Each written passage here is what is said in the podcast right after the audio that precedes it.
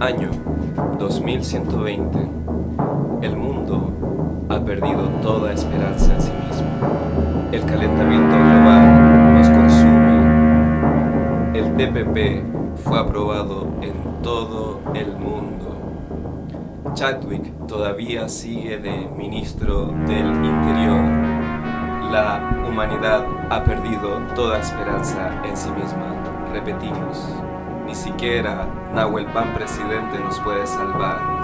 Aún así, nos mantenemos acá, vivos en Walmapurama. Seguimos resistiendo acá desde esta trinchera comunicacional. Con ustedes en este especial del fin del mundo, Claudio Alvarado Lincopi, Simona Mayo y el jamás igualable Arturo Ahumada. Yo, yo, yo, yo, yo. Yo, yo, yo. La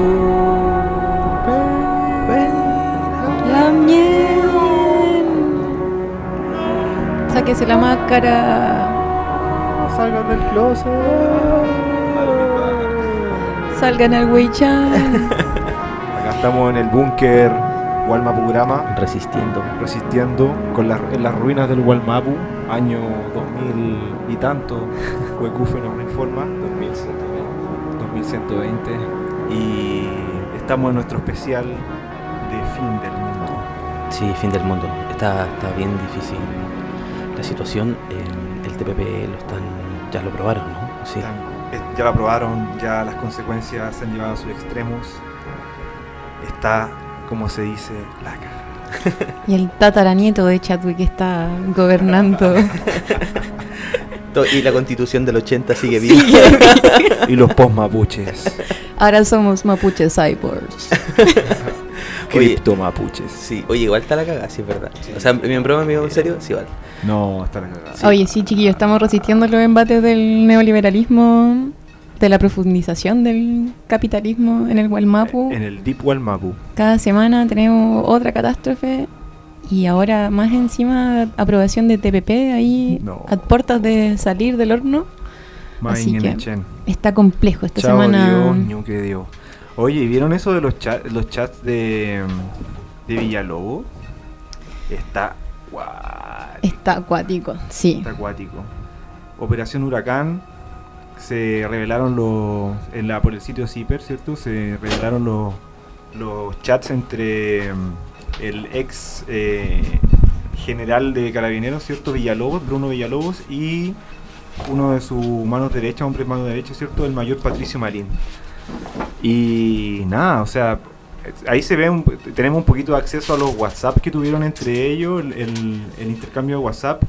Y es como, como decía Claudio, ¿cierto? Es como medio meterse en una película tétrica de fin del mundo, porque eh, se ve más o menos cómo se va or- orquestando el- la operación Huracán, ¿cierto? Y a la vez también cómo se va cómo se va activando desde puro pura mentira, o sea, puro es un montaje ordinarius. O sea, yo, sí, yo creo que eso es una noticia de fin del mundo. O sea, Sí. es, es muy, es muy loco, al borde del abismo. súper ordinario. Villalobos diciendo buena Buena. por, por WhatsApp. No, así cu- cuando le dice, ¿cómo se llama? Marín. Marín, Marín. es el, el- el sujeto. Sí. Y Marín le dice, oye, está todo listo, mi general. Y él dice, buena. Buena. Buena, cabros. Sí. Así como que están haciendo un carrete y están haciendo como un montaje. Sí. Es Sí. como una película, ¿no? Es como que estuvieran como luchando como con los cyber mapuches Sí. para destruir el Walmapu y las comunicaciones están ahí funcionando a flor de piel entre Villalobos y su- sus súbditos, ¿no? Como, Sí.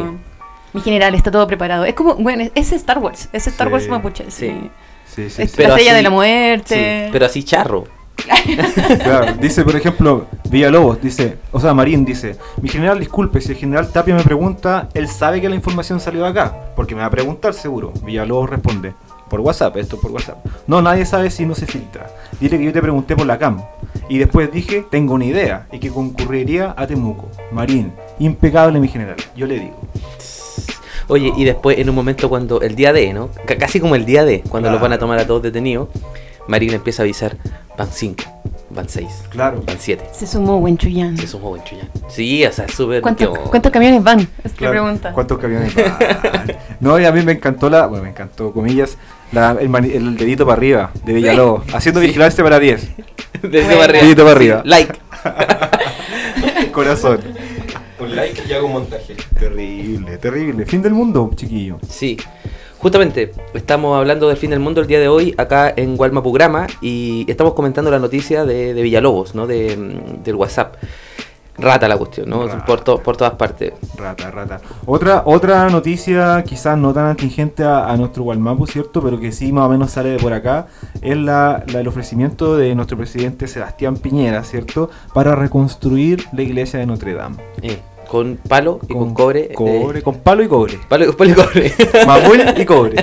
Tenemos para harto para dar, ¿por no? Sí, para- claro, pero pino y eucalipto bueno. sí. Claro, pino y eucalipto. Y cobre de China. Y cobre de China, sí. Procesado en China. Sí. Industria nacional, cero. Sí. No, mal, mal fin del mundo. po. Por eso acá estamos en este búnker Gualmapu. Resistiendo. Desde Radio Proyección, la radio de los movimientos sociales, acá en el subsuelo de la librería Proyección. Estamos acá con los chiquillos pensando qué vamos a hacer con este fin de mundo. Se nos está acabando el agua, se nos están quedando las lagunas secas, los lagos. Claro. Está cada día peor. La semana pasada también, mira, acá Bio Bio estamos revisando, estamos metidos en internet acá con los chiquillos. No llegó ningún invitado. Fracasa sesión de comisión por muerte de Catrillanca. No llegaron los cara- señores carabineros. O sea, No le habrá llegado el mensaje. o sea ya, ya se están barceando. no revisaron el WhatsApp. No revisaron el WhatsApp de Villalobos. se cambiaron de celular. Oye, pero se están barceando, o sea, como que están robando un montón de plata. Matan gente. Sí. Ahora parece que Villalobos tenía toda una, una triquiñuela por WhatsApp haciendo el montaje de Huracán. Claro. Después le están diciendo, oye, vengan a aclarar el tema de Catrillanca y no van. O sea, ya, o paren de barcearse. La como, No. Como que antes se decía que Carabineros de Chile era una de las instituciones como más respetadas en Chile, incluso en Latinoamérica, Latinoamérica, ¿no? que, más no, que no era que no era corrupta, no sé qué. Como que en dos años quedó todo justamente patas para arriba y como y Carabineros ni siquiera como que todavía se da cuenta. No, no, no. Siguen todavía jugando, blufea- tratando de blufear, pero en verdad es como medio patético. ¿no? Sí. Sí, y además justamente en un momento en que Latinoamérica también está como que se está cayendo como todo en la política latinoamericana, están saliendo todas las mafias, todas las corrupciones. Ya lo, bueno, ya lo vimos la semana pasada con el caso Odebrecht, con bueno, el suicidio de Alan García y va saliendo todo a flote, ¿no? Incluso como la- las instituciones entre comillas como más blanqueadas, que todos sabíamos que no era así, pero estaba, yo creo que estábamos esperando el fin del mundo, ¿no? Estaba- Sí. Y, y aprueban el, te- el, te- el te- tío Pepe. El tío Pepe. Oye, el tío Pepe también es malo, po. Es re malo. Malo. Es como, el, Pues es como el tío de 31 minutos, ¿no? El tío Pepe. Sí, es un como el tío, muy malo. Sí, sí, y viene, se, la- se viene con todo porque viene, ahí van a haber problemas con la semilla, yo por lo que sé, Sí. con la semilla, con el internet, los derechos, ¿cierto? Sí. Eh, de autor, Código Vamos. de barra para todo. código de barra, vamos a estar súper paqueados. Sí, oye, y para eso, hoy, el día de hoy acá en Gualmapugrama, aquí en nuestro búnker, vamos a recibir una tremenda invitada. La tuvimos que dej- bueno, tuvo que bajar todas las escaleras de, para entrar al búnker, Sí. ¿cierto? Al menos 25. ya con protección antinuclear. Sí. Y pero finalmente llegó, Sí. entró y ¿La presentamos ahora o la presentamos después? Ahora, no, ahora. no, un poquito de misterio para que suban los ratings, nuestros No. auspiciadores necesitan. Quiero que el mundo sepa que él está acá. A ver, pero acá demos una pista, demos una pista, a ver. Es que- ¿Cómo es? ¿Quién, qué, ¿De qué se, cómo describa? Es, es difícil porque eh, baila, baila Tinku. Baila Tinku, ya. Sí. Ah, es bailarina entonces. Sí. Por Rufe. Es ya. por Rufe. Ya. Eh, es una es doctora en estudios americanos por el IDEA Wow. de USACH. Wow. Igual Es antropóloga. Ya. es Ah, profe. Eh, hace peritaje en torno justamente peritaje antropológico en, en- en algunos casos vinculados con pueblos indígenas. Ya. Es ¿Qué vocera será? del MAT. Fue Ah. vocera del 8M. Hermano, Oye, cuidado. pero ¿qué? ¿El MAT? Digamos ¿Cuál que es el MAT, sí, para la gente que no ¿Cuál está es el MAT? escuchando, el MAT es el Movimiento por las Aguas y los Territorios. Wow. Ah, y Wow. también decir que sobrevivió el fin del mundo, porque Sí, está, está acá, presente Sí, todavía. Dicen que corrió y corrió, pero al, al final logró entrar. Sí, Ya, con entonces, ¿quién puede ser? Pancha, Pancha Fernández Droguet. ¿Qué tal, Pancha? ¿Cómo está ahí? Bien, muy agradecida de estar acá. Literalmente corrí. Además, Ah, hoy día ya, fue un día súper movido. Estuvimos afuera del ex congreso en tres acciones paralelas. Así Chuta, que potente. movido. No, y además no solo eso, estaban también familiares revisando temas de la ley antiterrorista. Estaban los también viendo también el caso Lonco. Era muy divertido. En la esquina estábamos todas y todos, reunidos en distintos temas, encontrándonos y saludándonos. Luchando contra el fin del mundo. Sí, Exactamente. al, borde del abismo. Sí, y vamos a conversar de esto y, y más, ¿no es cierto? En la próxima en la próxima parte de nuestro Walma programa, pero ahora vamos con un temita, ¿no? Un, un tema de, de hace falso, ¿o no, DJ Huecufe? Y es un, es un tema apocalíptico. Es un tema apocalíptico, porque los veranos siempre hace más calor, ¿no? Como Claro. que está acuático eso. Antes eran 30, 32, 34, ya llegamos al 36, estamos rozando 37. Claro. O sea, el calor no para en el mundo, así que bueno, Claro. hace falso.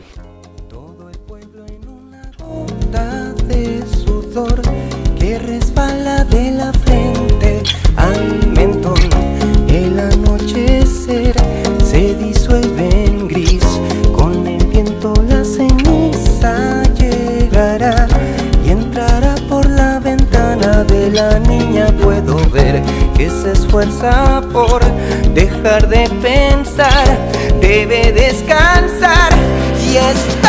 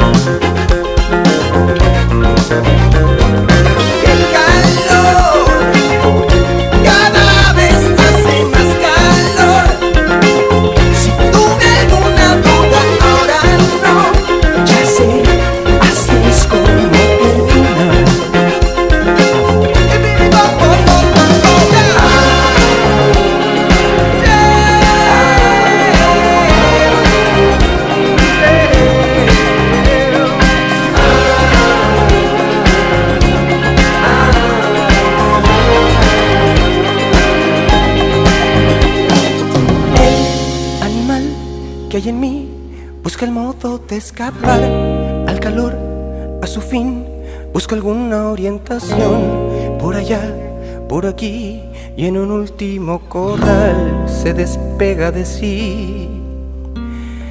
El animal que hay en mí busca el modo de escapar al calor, a su fin, busca alguna orientación por allá, por aquí, y en un último corral se despega de sí. El animal que hay en mí. Busca el modo de escapar al calor a su fin, busca alguna orientación por allá, por aquí, y en un último corral se despega de sí. El animal que hay en mí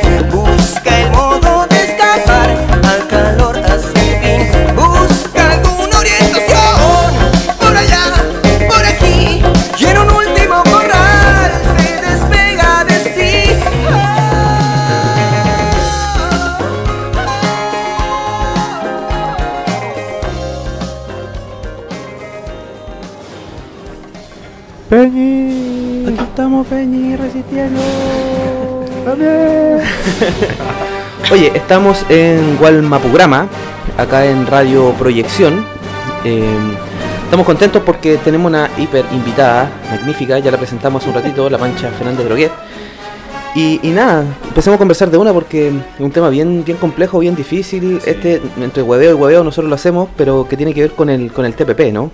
Con la aprobación de este...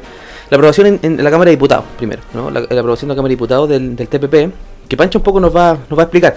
Queremos partir de, alguna, con una pregunta bien, bien general, pero que parte desde un sentido ya más o menos claro, que tiene que ver con que nosotros acá en Gualmapograma sí creemos en la autodeterminación de los pueblos, sí creemos en la soberanía ¿no? de los pueblos, como un derecho humano básico, ¿no es cierto?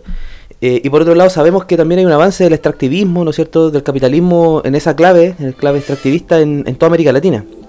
¿Qué papel pensamos nosotros, y esa pregunta Pancha es para ti, qué papel juega la aprobación del TPP en todo eso, pensando en la soberanía la autodeterminación de los pueblos y por otro lado el avance del extractivismo en nuestro continente? Pancha.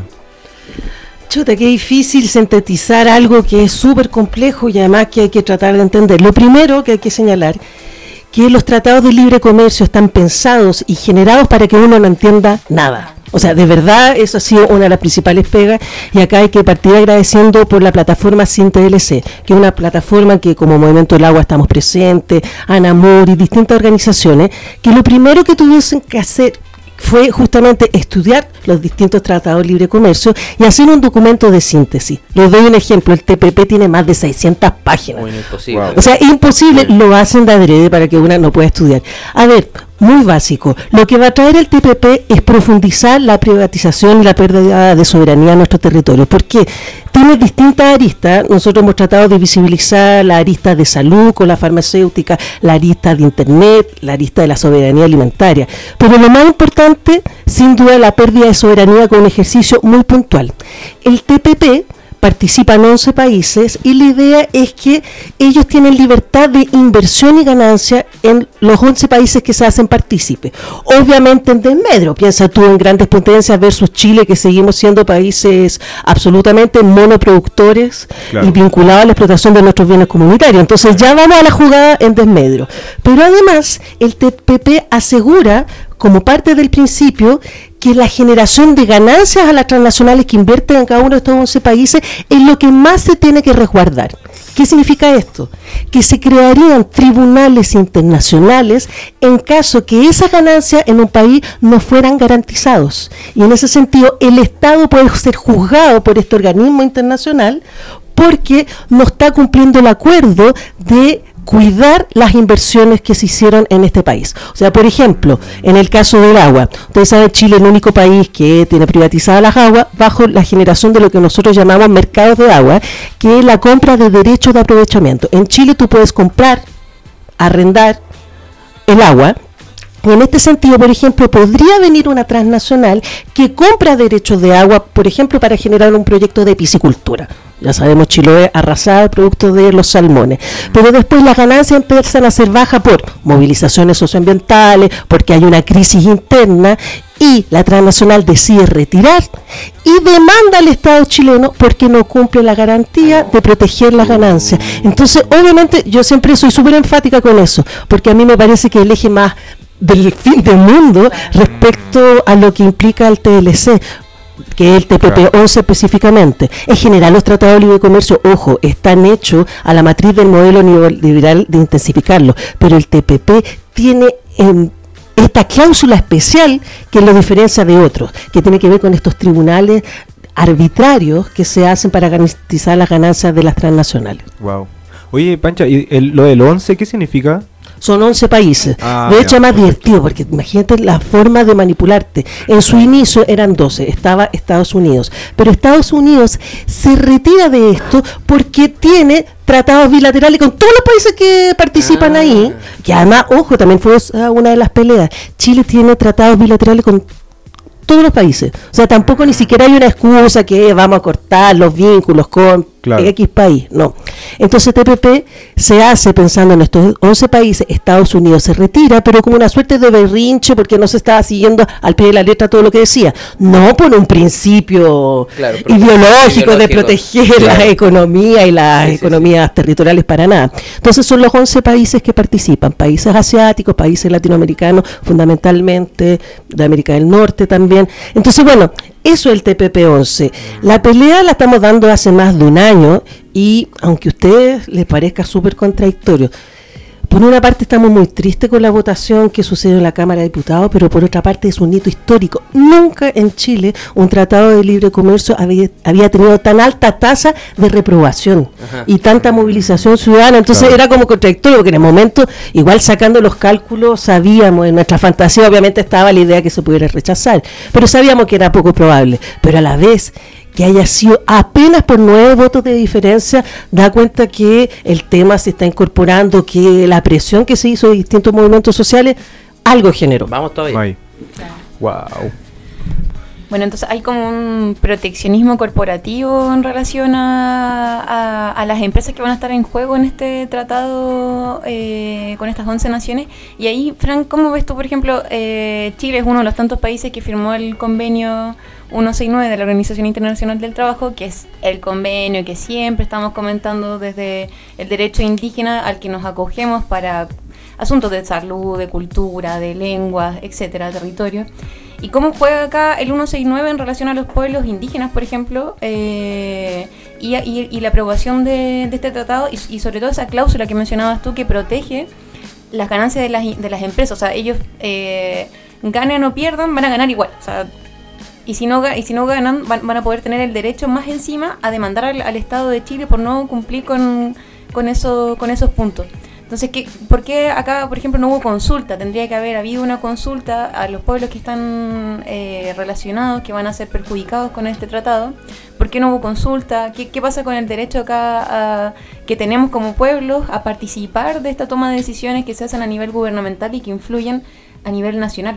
Mira, con tu pregunta es muy buena porque, por ejemplo, mañana un grupo de personas vinculadas al ámbito de la legislatura quiere colocar una demanda justamente en contra del Congreso por incumplimiento de deberes respecto a todo lo que tú acabas de señalar. Primero, no hubo consulta ciudadana, que además de hecho en Chile las consultas ciudadanas son ridículas, irrisorias, pero sobre todo uno de los puntos, y eso es bien interesante, que se está agarrando legalmente para hacer esta suerte de interpelación jurídica, es el tema del convenio 69, porque uno de los pocos dispositivos, tratados internacionales que tiene la figura. Sabemos que es de buena fe, que finalmente no es resolutivo, sabemos la serie de limitaciones que tiene el convenio 169, pero hoy el arista que nos permite justamente interpelar al Estado y al Congreso por esta supuesta aprobación que prontamente tendría que ser del TPP.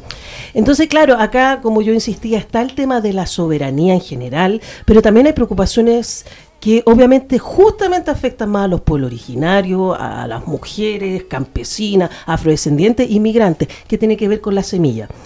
Durante años acá se ha hecho toda una pelea para frenar el arrase en la instalación de Monsanto. Sin embargo, con el TPP hay una cláusula específica que permite que Monsanto ingrese. Ya sabemos que en Chile, por ejemplo, la INDAP ya te entrega semillas transgénicas Claro. y además genera también todas políticas plaguicidas horrorosas. Pero con esta cláusula que tiene el TPP, generaría como una política pública el advenimiento de Monsanto en el abordaje de la semilla. Y a su vez, la, eh, la criminalización de las semillas, podríamos decir, eh, sagradas, originarias o alternativas. Entonces, ojo, ya hay criminalización de la semilla, eso Sí. justamente hoy día contábamos, no es que el TPP lo traiga, sino nuevamente viene a profundizar una lógica criminalizadora y privatizadora en nuestro país. Quizá una de las cosas que más logramos interpelar, y es loco, pero tiene que ver con el tema del Internet. O sea, ahí es un punto que hemos logrado unar con harta gente el peligro que trae el TPP respecto a todo el control que también tiene que ver con las comunicaciones. Claro. Porque lo mismo, si bien una transnacional vinculada con redes sociales, se le tiene que asegurar la protección a su red. Entonces eso significa, por eso una lectura respecto al TPP, que si tú bajas documentación con programas alternativos o lo que ellos consideran ilegales, te pueden criminalizar y llevar presa. Esa es la lógica, porque están protegiendo la inversión el trabajo y la productividad de esas empresas. Y una de esas son las redes sociales.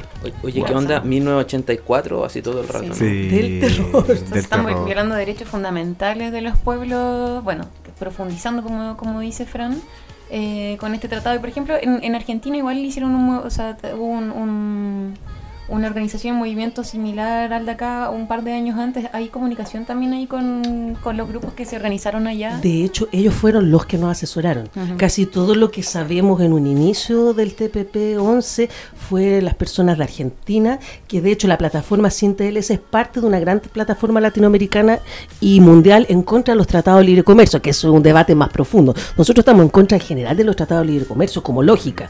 Ojo, muchos de los diputados y diputadas que votaron no están en contra de los TLC, pero sí en contra del TPP, por lo que les acabo de señalar. Eso es un debate interesante.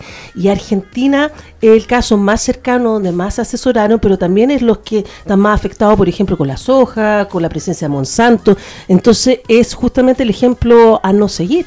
Ellos Claro. tienen mucha claridad, hicieron mucha investigación y fueron los principales asesores. Sí.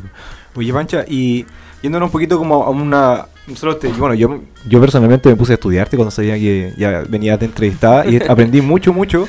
Pero hay una... Hay una una en- leyendo, ¿cierto? Leyéndote, me, me- nos pareció muy interesante. Es, tú hablas de una triada, ¿cierto? Que es el extractivismo, el patriarcado y el colonialismo, que actúan al parecer como interesante eh, entender que, claro, actúan de a tres, ¿cierto? Y, y se potencian de alguna forma. No sé si podrías como contarnos un poquito. Mira, igual lo interesante que, claro, quizás yo lo visibilicé, pero algo que las feministas comunitarias en Bolivia, en Guatemala, en México, No, claro, compañeras habla ecofeministas lo han hecho. Lo que pasa es que cuesta mucho aterrizarlo. Claro, claro. Entonces, primero hay que definir qué es el extractivismo y es súper importante. Ahí tenemos un maestro Gudina, un investigador uruguayo, que de hecho también hemos aprendido mucho con él, nos asesora, nos ha formado muchas y a muchos, que tiene que ver con la explotación de los mal llamados recursos naturales Claro. de manera ilimitada para la exportación y la venta en los mercados mundiales. Primero, las economías territoriales locales no son beneficiarias y además se arrasa con los territorios por el nivel de expropiación de sus recursos.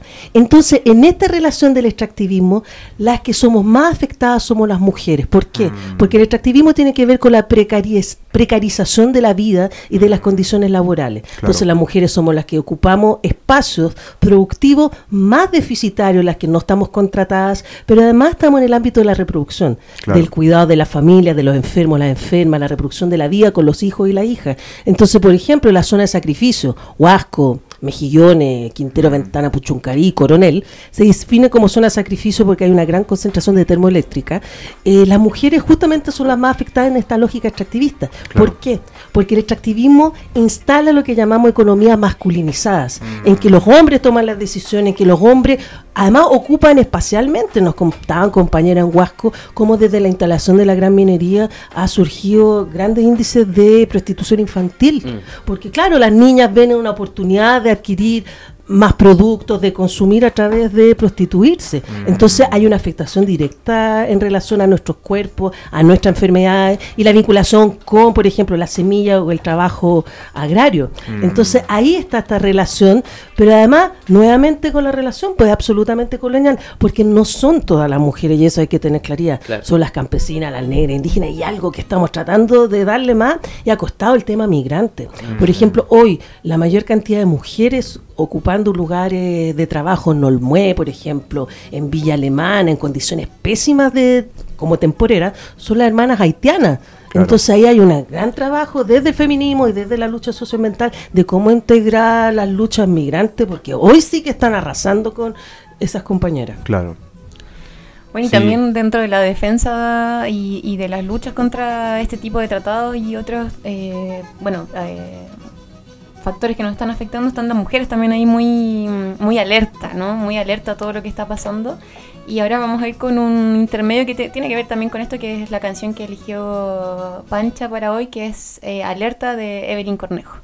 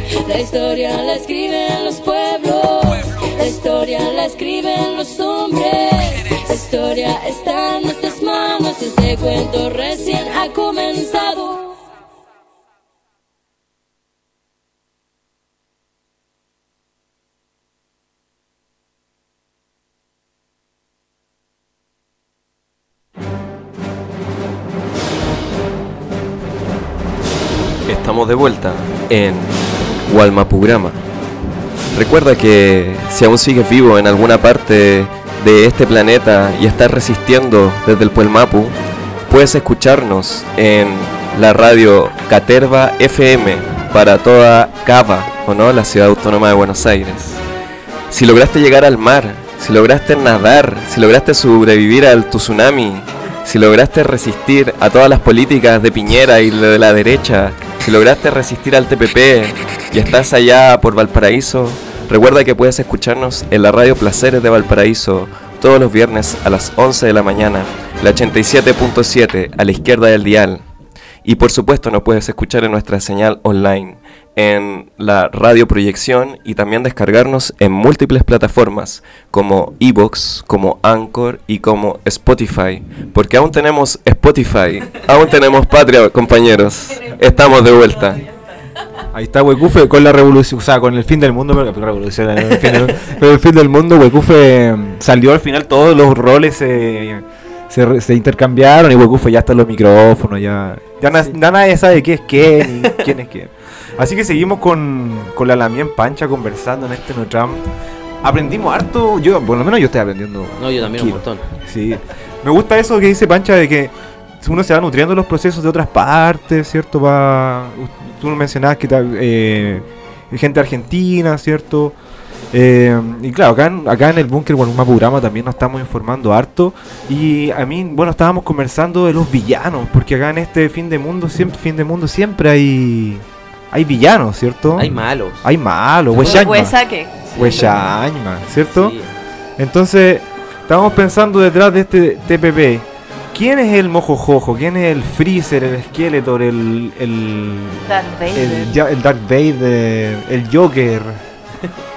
Oye, eh, lo más triste de todo es que son los mismos malos que crearon el Estado chileno. Es que eso es lo impresionante. O sea, se reproducen para siempre. O sea, con la participación de nuevo de...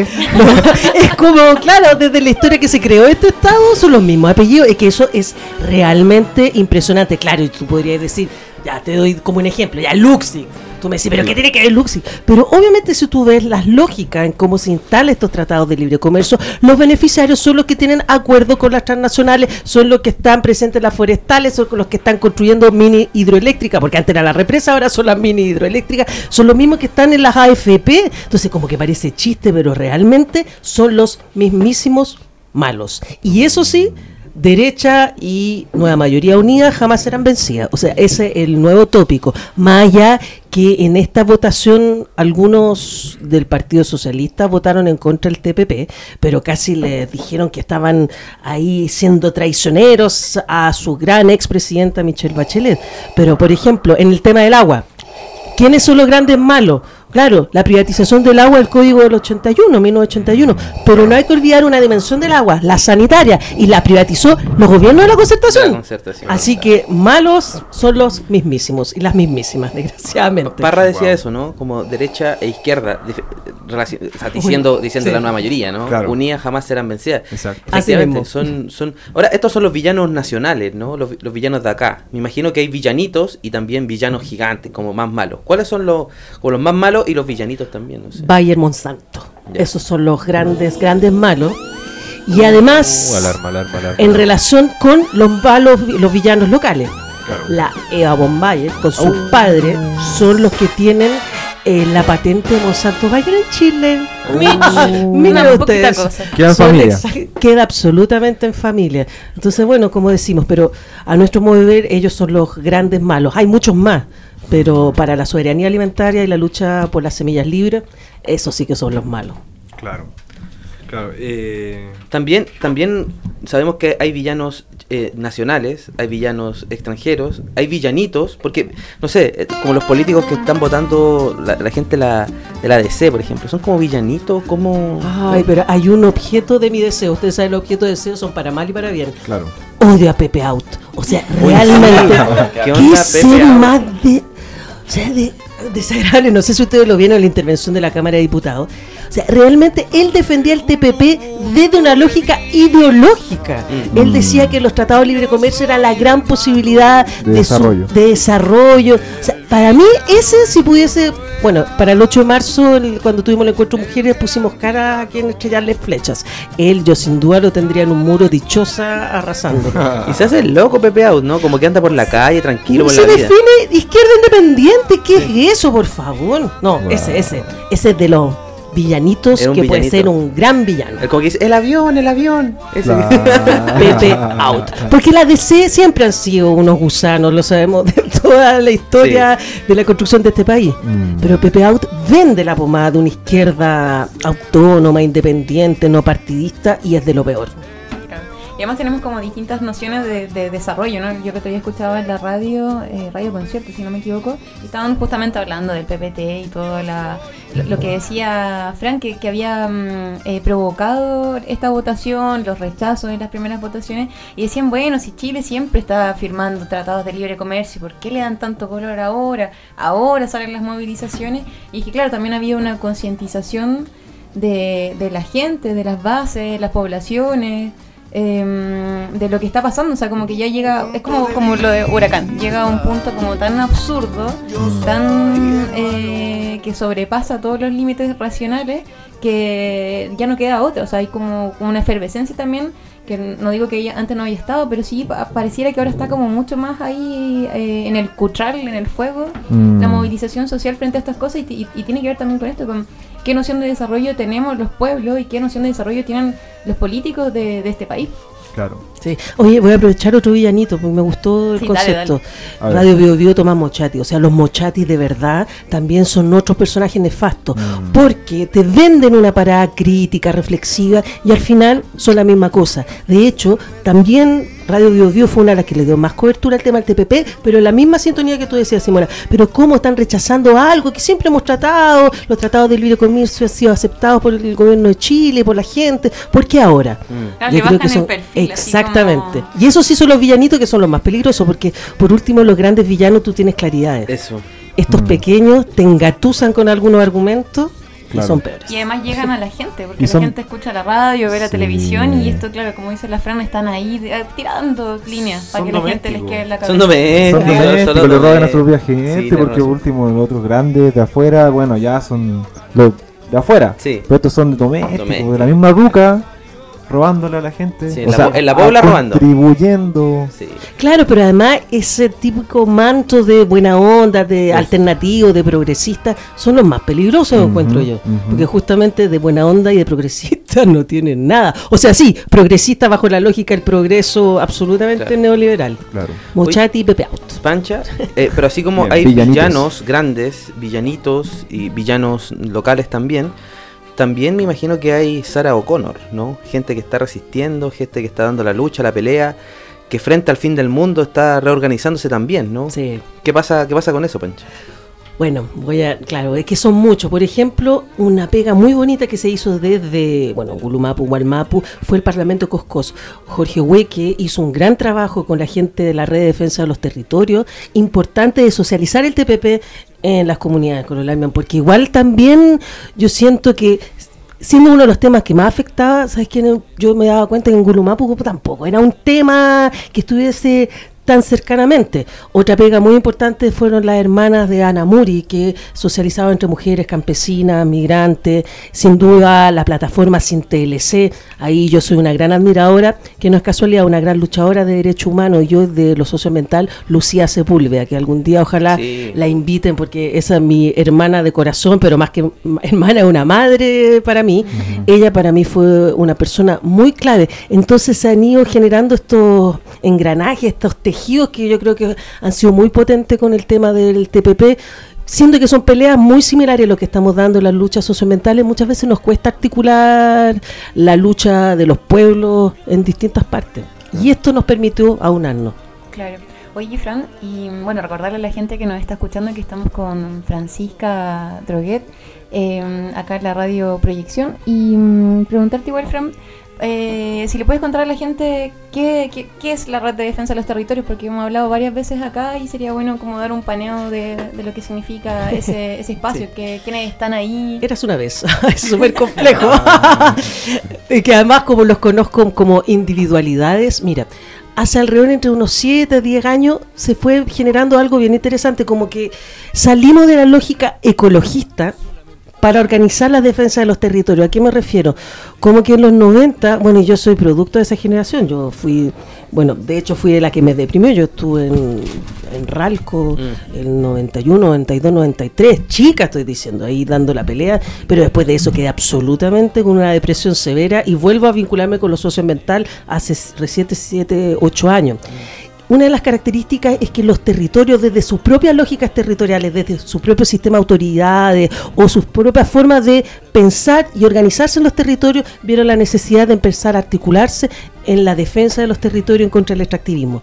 Y uno de los primeros grandes hitos en esta articulación fue la creación de la red de defensa de los territorios, que tiene distintas zonas. Está la más potente a mi modo de ver. No, no voy a decir eso, mejor me van a retar. Pero bueno, eh, Temuco, Temuco, Los Ríos, Panguipulli, grandes compañeras y compañeros, empezaron a generar esta red de territorios, pero algo súper importante.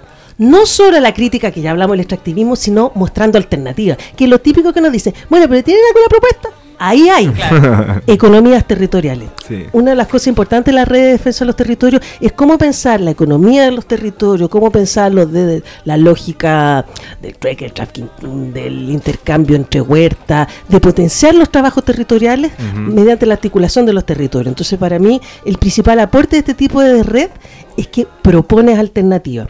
Y además parte de la red también hay otros temas que afectan, por ejemplo, la red de infancia Walmapu, la Onésima Lianqueo es parte también de la red, donde se ha ido visibilizando cada vez más la criminalización y el sufrimiento de las niñas y los niños en Walmapu. Entonces, ese es uno de los espacios y ellos son la parte eh, sostenedora del movimiento del agua por los territorios en Walmapu. Mm. Claro. O sea, así como hay un horizonte que extermina, un horizonte que genera extractivismo, también un horizonte que genera propuesta, que viene desde abajo construyendo y también con una centralidad, me imagino, también bien potente. Yo sé que tenemos que ir a un tema, pero eh, eh, el tema del baile, me, parece que es fascinante lo Sí, que tú haces también, purrún. el purrún. Sí. Eh, sí, o- Porque DJ, DJ Huecufe me, me está, me está retando. Desde, desde el cuchal del infierno me está retando DJ Huecufe. Así que vamos, vamos a ir a hablar, vamos a hablar de baile un poco más. eh, a la vuelta Solo de. después. ¿Qué viene ahora DJ Huecufe? Viene Sara Eve. Sara Eve, con un tema que es muy urgente de escuchar. desde Chuleu, Walmapu, Puelmapu, directamente. Political Party. Cacha. Reciente, reciente de Sara Eve. Parimeo. Vamos. Y después hablamos de- de- del, del baile.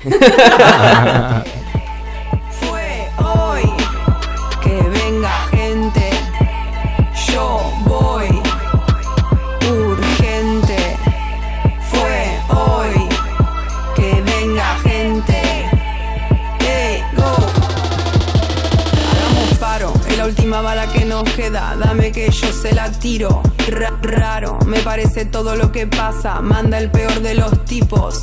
Ah, yo me quiero ir de este planeta, pero lo sigo aguantando. Algo tiene que pasar para que cambie. Este mundo es un hombre con hambre.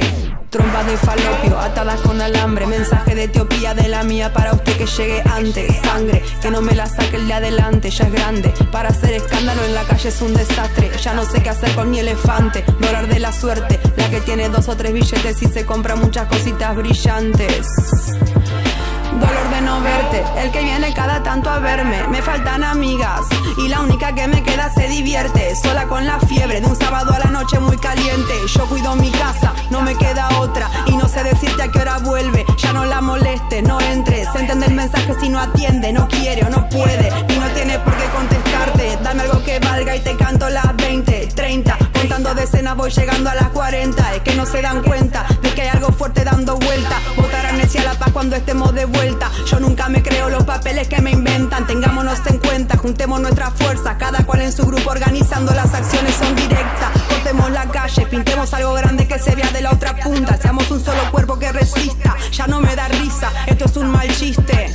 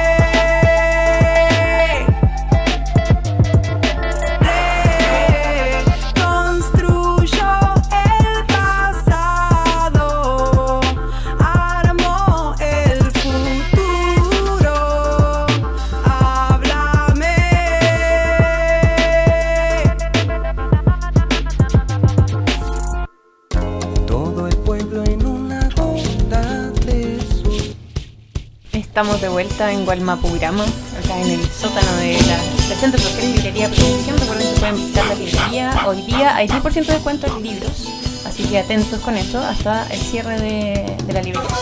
Y estamos de vuelta con Francisca Droguet En el búnker. en el búnker, acá resistiendo al fin del mundo. Bailando Tinku. Bailando Bailando tinku. tinku. Ahora nos paramos y nos pusimos a bailar. Estamos todos sudados de que. Luego pero eh, Pancha O'Connor, que ahí es O'Connor. estaba haciendo el contramalón El contrabalón. Qué buen nombre. actualmente.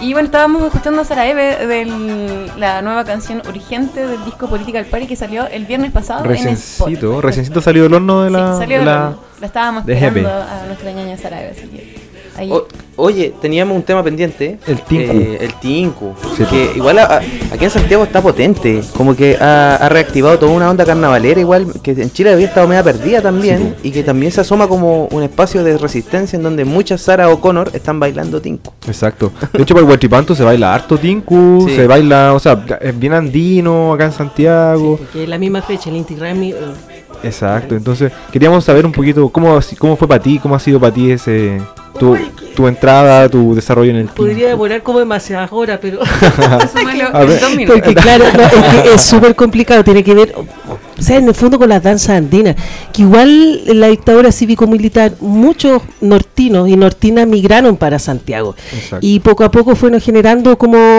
reductos de resistencia, por ejemplo, la gente no sabe, pero a finales de los 80, principios de los 90, que baile, se hacía la Virgen de la Tirana Chica en la Pincoya, Bueno. con una organización, La Ventana, donde mucha gente bailamos ahí.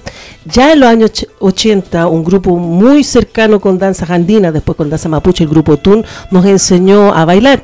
Y en esa época, en 91, existía una gran radio, que era Radio Umbral, que todas y todos escuchábamos, había una sección andina, y nos contaba que habían talleres en una organización que después se gestó la Coordinadora Nacional Indianista, Lira, que era igual que esto, una librería arriba y un subterráneo del terror, un búnker donde bailábamos. Wow. Y aprendí danza andina con un alamien, Rosa Huentén, que cada Esa. cierto tiempo me la encuentro. Y es loco porque yo les comentaba en el descanso que muchos alamien eh, bailaban danza andina como una Sí, forma, como de resistencia. Además, en esa época tampoco éramos muchos, así Claro. que nos conocíamos entre todas y todos. Pero eso fue generando algo loco que a partir de una, la pseudo-democracia, mucha gente empezó a poder viajar más hacia Bolivia y a Perú.